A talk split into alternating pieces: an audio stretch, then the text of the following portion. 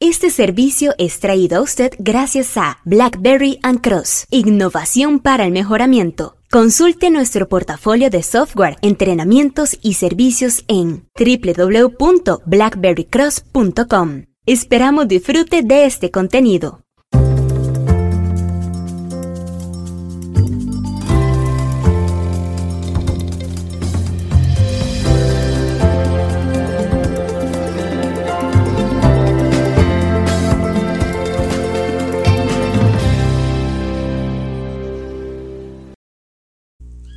¿Y a los auditores quién los audita? Una forma diferente de preguntar aquello que se le atribuye a Juvenal, el famoso poeta romano, de a los vigilantes quién nos vigila, a los auditores quién nos audita en contabilidad. Usted dirá, bueno, para eso los entrenamos.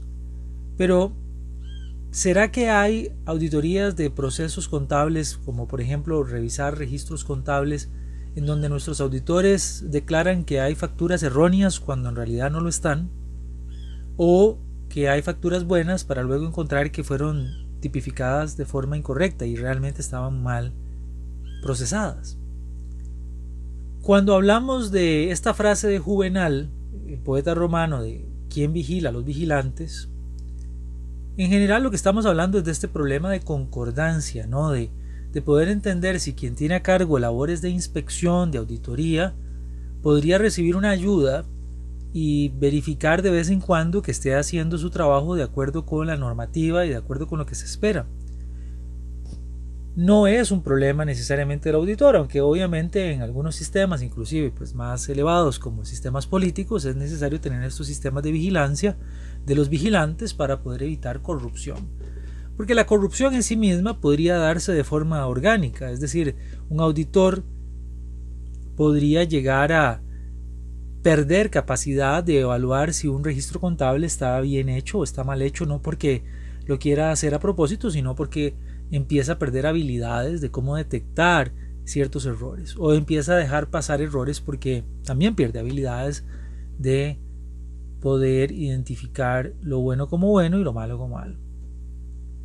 En los procesos contables, en la contabilidad, en esto que llamamos record to report, algunas veces en inglés, o el registro, report, del registro al reporte, pues es habitual hacer auditorías. Y los auditores tienen una parte muy importante porque, si bien es cierto, son otras personas, agentes, o como le llamemos al puesto en nuestras compañías, quienes hacen el ingreso de ese registro, la auditoría nos viene a dar un termómetro ¿no? de cómo andan las transacciones siendo procesadas, cuántas del total fueron correctamente procesadas, cuántas fueron erróneamente procesadas y eso se envía a hacer un retrabajo para mejorar la calidad de los datos propiamente de la contabilidad.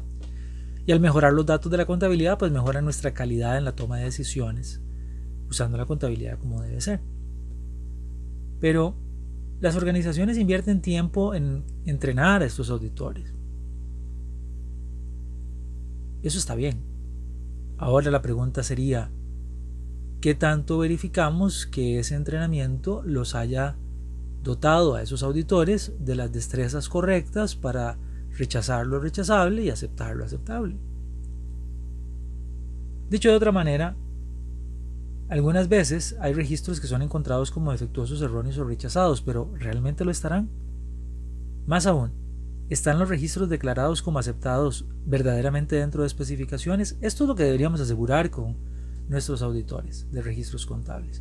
Algunas empresas amigas nos dicen que ellos han llegado a encontrar hasta un 25% de las transacciones auditadas como erróneamente clasificadas. Esto quiere decir que eran registros que estaban bien, pero que los auditores clasificaron como malos, los enviaron a retrabajo para darse cuenta posteriormente de que no había nada que retrabajar. Tiempo, dinero desperdiciados. Las auditorías con personal entrenado son muy buenas, pero no necesariamente significa que esto sea suficiente. Los auditores, las auditoras de registros contables no deciden por propia cuenta salir a hacer auditoría. No, no, esto es un proceso coordinado. Es un grupo seleccionado, entrenado y supervisado para hacer este trabajo. Entonces, ¿cómo es posible alegar que exista la posibilidad de error en declarar un registro bueno como malo a uno malo como bueno? Es un problema natural, es un problema de, falta de concordancia en la inspección. Todo proceso de inspección necesita ser verificado en términos de tres niveles de concordancia. Concordancia del inspector contra sí mismo, concordancia de los inspectores entre ellos y de los eh, inspectores o auditores contra el estándar. La concordancia del inspector contra sí mismo, contra sí misma, es el caso en donde usted, quizás si nos ayuda aquí a visualizar, puede proyectar este caso. Le entregamos a un auditor a un auditor un registro inspeccional y lo declara como inaceptable.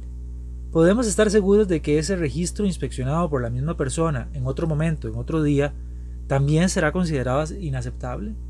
Algunas veces nos damos cuenta de que hay inspectores e inspectores a los que se les entrega una, en este caso una documentación, un registro o también manufactura, una parte, una, una pieza a inspeccionar.